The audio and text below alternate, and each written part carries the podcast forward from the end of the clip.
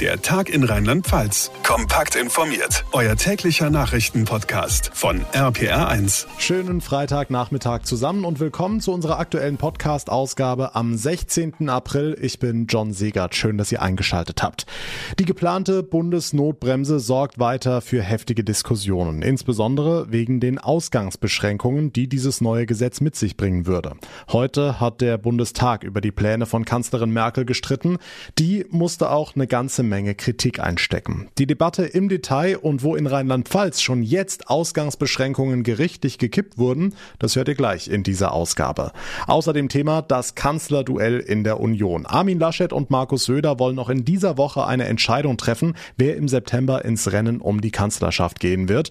Der Ausgang ist noch völlig unklar. Was sagen denn die CDUler in Rheinland-Pfalz? Geben die eine Prognose ab? Wir haben nachgefragt und wir sprechen über ein sehr umstrittenes Experiment in den USA. Dort ist es einem internationalen Forscherteam gelungen, mehrere Mischwesen aus Mensch und Affe zu erschaffen, sogenannte Chimären. Was es damit auf sich hat, darüber spreche ich mit Professor Rüdiger Beer vom Leibniz Institut für Primatenforschung direkt nach den wichtigsten Meldungen vom heutigen Tag. Es war wie erwartet eine sehr lebhafte Diskussion heute im Bundestag. Kanzlerin Merkel hat dazu aufgerufen, die geplante bundesweite Notbremse gegen die dritte Corona-Welle schnell auf den Weg zu bringen. Die Änderung des Infektionsschutzgesetzes wird zum ersten Mal im Parlament beraten. Am Mittwoch soll sie dort beschlossen werden. Marius Fraune aus der RPA1 Nachrichtenredaktion. Die Notbremse sieht ja schärfere Regelungen vor, sobald die Inzidenz in einem Landkreis oder in einer Stadt über die 100er-Marke steigt. Die Abgeordneten in Berlin bewegt dabei vor allem das Thema Ausgangsbeschränkungen. Ja, als Kanzlerin Merkel die geplanten Ausgangsbeschränkungen verteidigt hat, musste Bundespräsident Schäuble ein Machtwort sprechen. So laut war der Protest. Ausgangsbeschränkungen sind keine neue Erfindung, sondern im aktuell geltenden Infektionsschutzgesetz Darf ich eine allgemeine Bemerkung machen? Glauben Sie angesichts der Notlage und der Sorgen unserer Mitbürgerinnen und Mitbürger, dass wir dem nicht auch in der Art, wie wir das hier debattieren, Rechnung tragen müssen? Ich bitte Sie doch herzlich.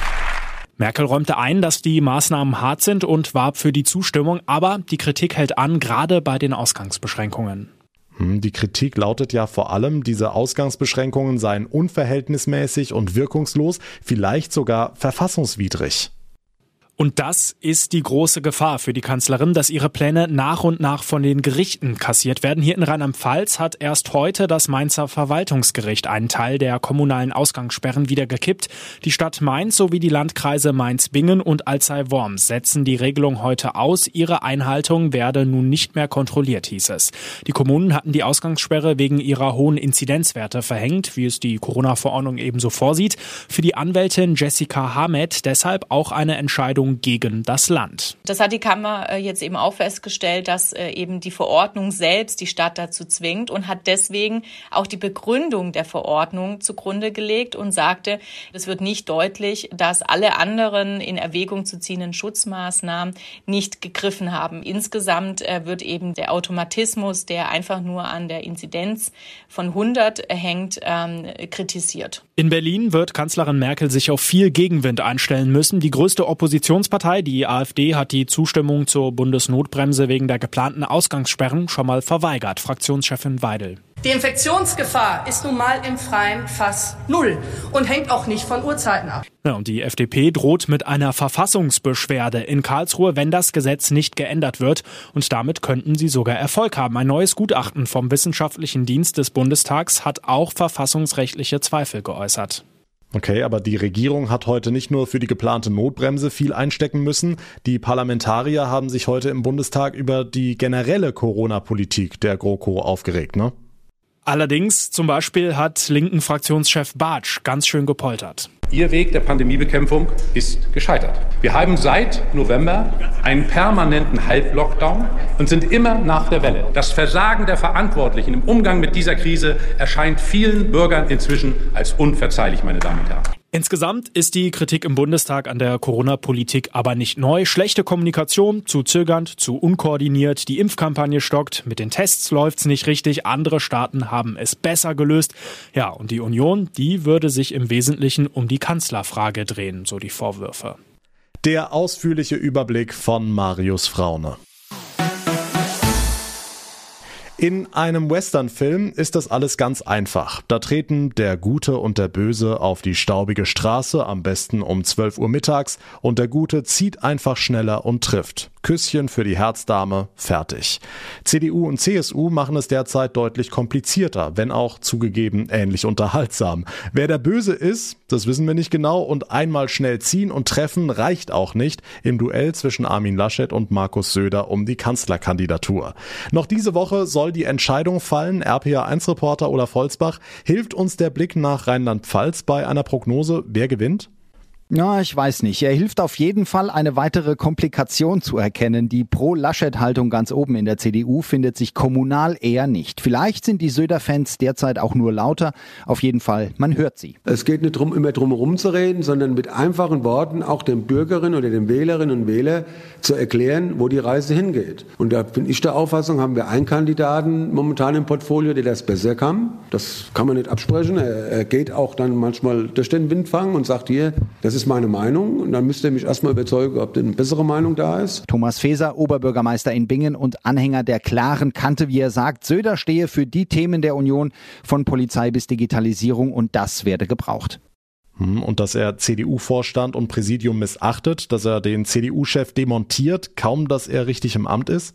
Auch wieder ein Punkt, der oben anders gesehen wird. Söder, der Böse, der den Machtkampf vom Zaun gebrochen hat, oder? Nein, das ist eine gelebte Demokratie. Und da geht mir es auch nicht darum zu sagen, der eine ist Bundesvorsitzender, deswegen gehen wir jetzt alles hinter den Bundesvorsitzenden. Wir gehen nach der Pandemie einen ganz schweren Gang. Viele Insolvenzen, Existenzängste, allem drum und dran. Und da erwarte ich jetzt äh, von beiden Herren, dass man das auch sieht und dementsprechend sich auch einigt. Das müssen sie wohl, auch wieder anders als im Western. Laschet oder Söder, wer wird Kanzlerkandidat?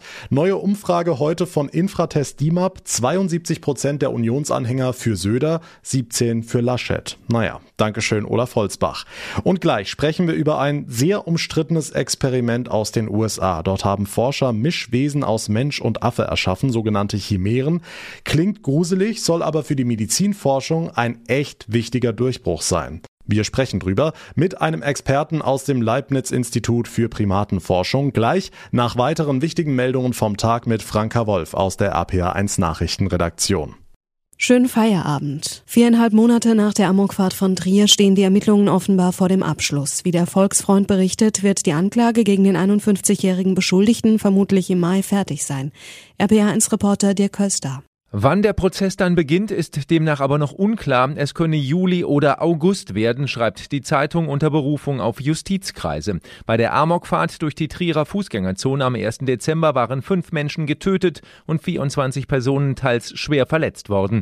Der beschuldigte Mann aus dem Trierer Stadtteil Zeven war kurz danach festgenommen worden. Sein Motiv ist weiter unklar. Autofahrer müssen sich auf höhere Bußgelder beim Falschparken oder bei Geschwindigkeitsübertretungen einstellen. Die Verkehrsminister der Länder haben sich mit dem Bund geeinigt. Der neue Bußgeldkatalog sehe in vielen Punkten eine deutliche Erhöhung der Strafen für Verstöße gegen die Straßenverkehrsordnung vor, heißt es vom Bundesverkehrsministerium. Der Streit zog sich seit über einem Jahr hin. Damals war die Änderung der Straßenverkehrsordnung beschlossen, dann aber wegen eines Formfehlers wieder kassiert worden.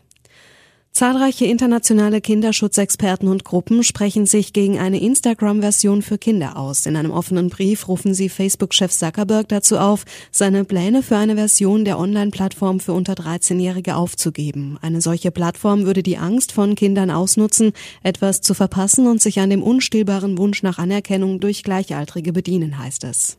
Zuckerberg hatte die Pläne für eine Kinder-Instagram-Version kürzlich vom US-Kongress bestätigt.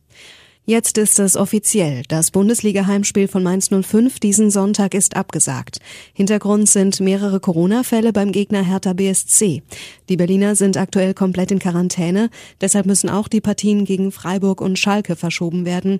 Wann die Spiele nachgeholt werden sollen, will die deutsche Fußballliga voraussichtlich in der nächsten Woche entscheiden.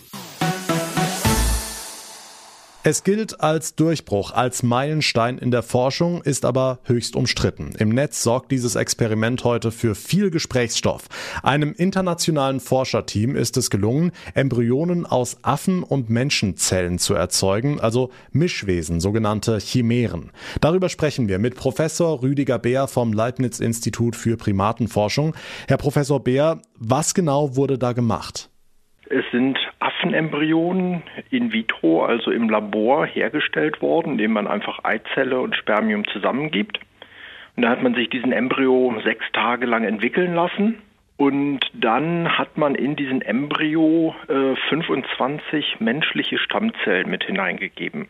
Und dieses Konstrukt hat man sich dann im Labor zwei Wochen lang weiterentwickeln lassen.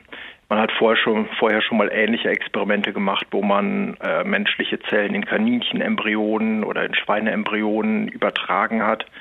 Und hier ist es jetzt erstmals gelungen, dass diese Zellen eben diese zwei Wochen überlebt haben. Hm, ich habe es eingangs erwähnt, das Ganze wird von der Wissenschaft als Durchbruch gefeiert. Was bedeutet dieses Experiment für die Forschung, für uns Menschen im Allgemeinen? Der Nutzen, warum solche Experimente gemacht werden oder der Sinn, der dahinter steckt. Zum einen kann man darüber etwas lernen und äh, ein langfristiges Ziel dieser Experimente ist, ähm, dass man möglicherweise Organe züchten kann in solchen Mischwesen, die für die Transplantation später in Menschen vielleicht einmal zur Verfügung stehen könnten. Okay, jetzt sind solche Experimente oft höchst umstritten, dieses jetzt ganz besonders. Viele Menschen sagen, so etwas sei ethisch nicht vertretbar. Sehen Sie das ähnlich? Ähm, ich halte diese Mensch-Affen-Chimären für sehr kritisch, weil man eben nicht vorhersagen kann, was herauskommt. Äh, gerade wenn eventuell die Gedanken weitergehen würden, ähm, dass man solche Embryonen auf eine Leihmutter überträgt. Äh, sowas würde ich nicht machen.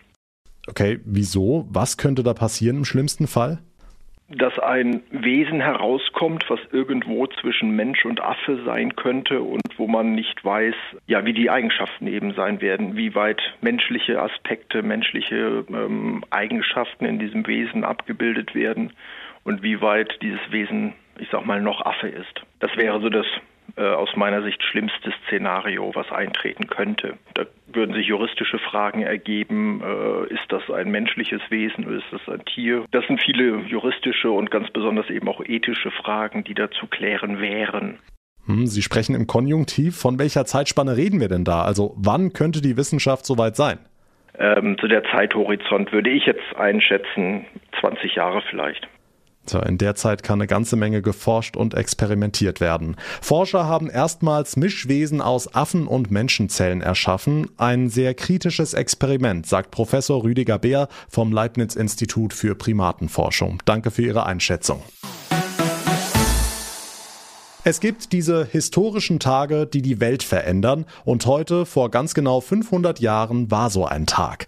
Im mittelalterlichen Worms kam es zum Showdown einer Krise, die seit vier Jahren das damalige Reich in Atem hielt, ausgelöst durch einen Mönch aus Wittenberg. Ein Showdown, dessen Folge die meisten von uns bis heute hautnah betrifft. Mehr von RPA1-Reporter Andreas Holz. 1521. Die Kanzlerin war ein Kaiser und hieß nicht Angela, sondern Karl V. Die Ministerpräsidenten hießen nicht Söder, Laschet oder Dreier, sondern Ludwig der Friedfertige aus der Kurpfalz oder Kurfürst Berthold aus Mainz. Und sie wollten mitbestimmen in dieser politischen Krise, in der es nicht um ein Virus, sondern um den rechten Glauben ging. Im Mittelpunkt der, der die Krise ausgelöst hatte, Martin Luther, der vier Jahre zuvor mit seinen Thesen von Wittenberg die römisch-katholische Kirche, allen voran den Papst im fernen Rom in arge Bedrängnis gebracht hatte. Papst Leo hatte Luther daraufhin aus der Kirche ausgeschlossen, nach damaligem Verständnis ein Freibrief für die Fahrt zur Hölle. Doch die Kritik dagegen war zu laut. Viele Fürsten im Deutschen Reich stellten sich hinter Luther. Das Reich drohte auseinanderzubrechen, der Kaiser seine Macht zu verlieren. Um die zu retten, wollte Kaiser Karl V. Luther zum Widerruf seiner Thesen bewegen und berief einen Reichstag ein, der sich in Worms treffen sollte. Luther, so der Plan, sollte reumütig in den Schoß der Kirche zurückkehren, wie einst der Speyer Steirer Kaiser Heinrich IV. bei seinem berühmten Gang nach Canossa. Doch es kam alles anders. Heute vor 500 Jahren zog Luther unter den neugierigen Blicken der Bürger in Worms ein und trat vor die Mitglieder des Reichstags, nahm keine seiner Thesen zurück und sprach stattdessen die berühmt gewordenen Worte Hier stehe ich, ich kann nicht anders. Karl V. verhängte daraufhin mit dem Wormser Edikt die Reichsacht über Luther. Jeder dürfte den Ex-Mönch aus Wittenberg damit straffrei töten.